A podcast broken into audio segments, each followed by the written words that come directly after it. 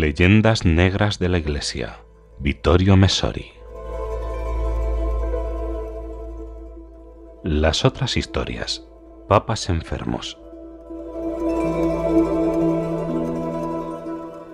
El reciente ingreso hospitalario del Papa, que nos tiene a todos en vilo, ha animado a los periódicos a acumular artículos que informasen sobre la historia de las enfermedades papales.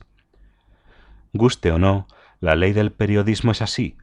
Cada uno de los días que nos da el Señor hay que estar en los kioscos con ese excesivo número de páginas disponibles al completo, aunque no haya ocurrido nada para justificar su salida. Así, algunos colegas me han telefoneado para hacerme preguntas sobre el tema del día.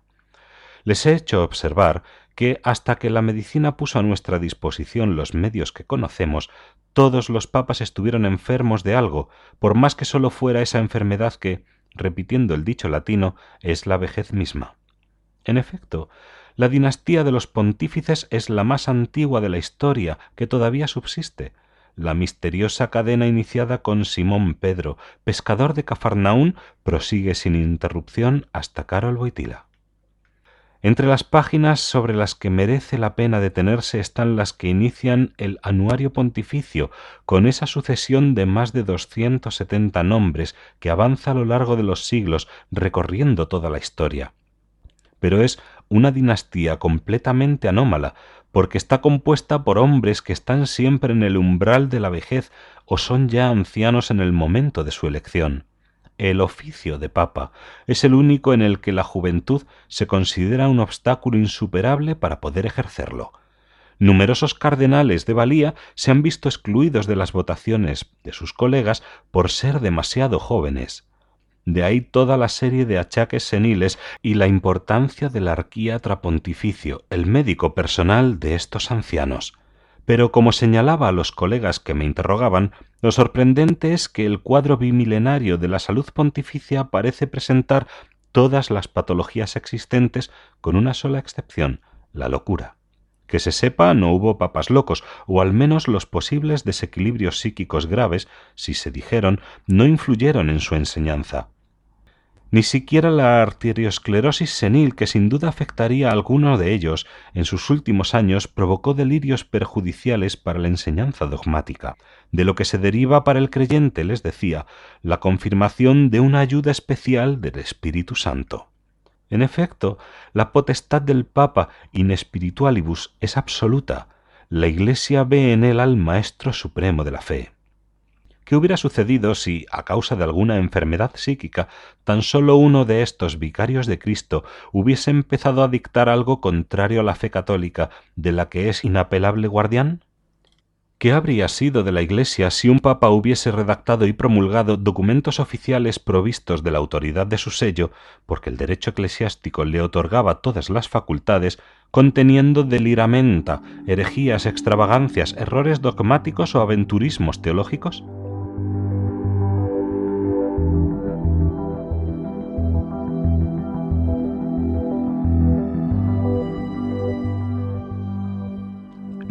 Sucedió, y el creyente está seguro de que jamás sucederá.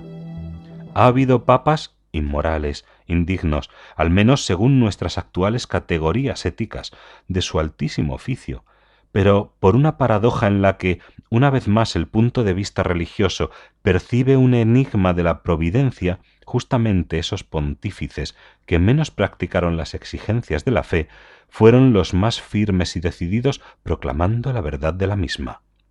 Ya mencionamos en otra ocasión que Alejandro VI Borgia, considerado un ejemplo tal vez demasiado fácil de la abyección moral en la que cayó el papado renacentista, fue un impecable maestro de fe. Quizá actuó mal, pero predicó estupendamente, y esto es lo que se espera de un sucesor de Pedro, llamado por Jesús mismo a una función principal, la de ratificar a los hermanos en la fe. La enseñanza papal precede y es mucho más importante que el también deseable ejemplo moral.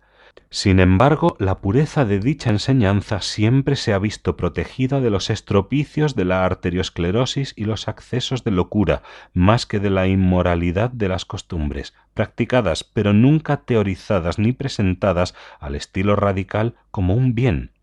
No es poco, Por el contrario, era lo que se necesitaba entonces y ahora. Incluso el vaticanista de un importante periódico conocido por su combativo laicismo ha escrito un artículo sobre las enfermedades papales. Entre los enfermos ha puesto acertadamente a Inocencio VIII, que fue papa de 1484 a 1492, por tanto el inmediato predecesor del Borgia. El citado periodista escribe se cuenta que el arquíatra pontificio, al ver al pontífice exagüe y decaído, pensó infundirle nuevas fuerzas, inyectándole en las venas sangre de sonrosados mocitos. Para llevar a cabo el experimento, se compraron al precio de un ducado cada uno a tres rollizos chiquitos de familias populares, que naturalmente murieron desangrados, sin que por otro lado mejorara la salud del pontífice. En resumidas cuentas, infamias de sátrapa oriental.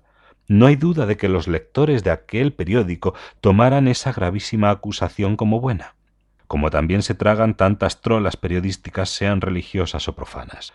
Estaría bien ahora ver cómo fueron las cosas. Para saberlo, nos remitimos a la fuente todavía hoy más fidedigna, los dieciséis volúmenes de la historia de los papas desde finales de la Edad Media del eminente varón austriaco Ludwig von Pastor. Reproducimos aquí textualmente las palabras del ilustre historiador, Stefano Infesura.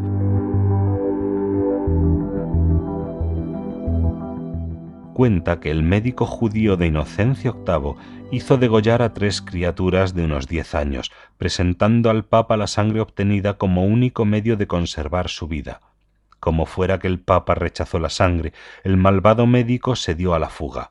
Si esta historia fuese cierta, como parece creer el Gregorovius, se obtendría un dato importante para probar que los judíos usaban sangre humana con fines medicinales.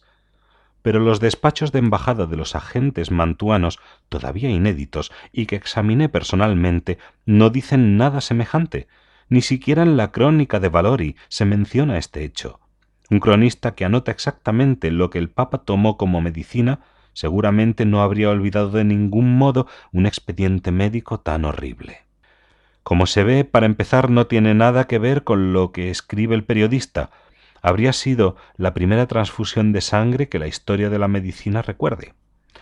En todo caso, se habría ofrecido la sangre como bebida y sin conocimiento del Papa, quien, ateniéndonos a lo que afirman quienes creen en la sospechosa historia, rechazó el infame remedio con tanto ímpetu como para obligar al médico a escapar. No sólo eso, ¿Qué dirían los lectores judíos de ese periódico si llegaran a enterarse de que, mientras cree denunciar una de las muchas faltas de la Iglesia, el diario está avalando una de las más insidiosas y perniciosas acusaciones contra el hebraísmo talmúdico, es decir, la de practicar la matanza de niños con fines litúrgicos y otros terapéuticos?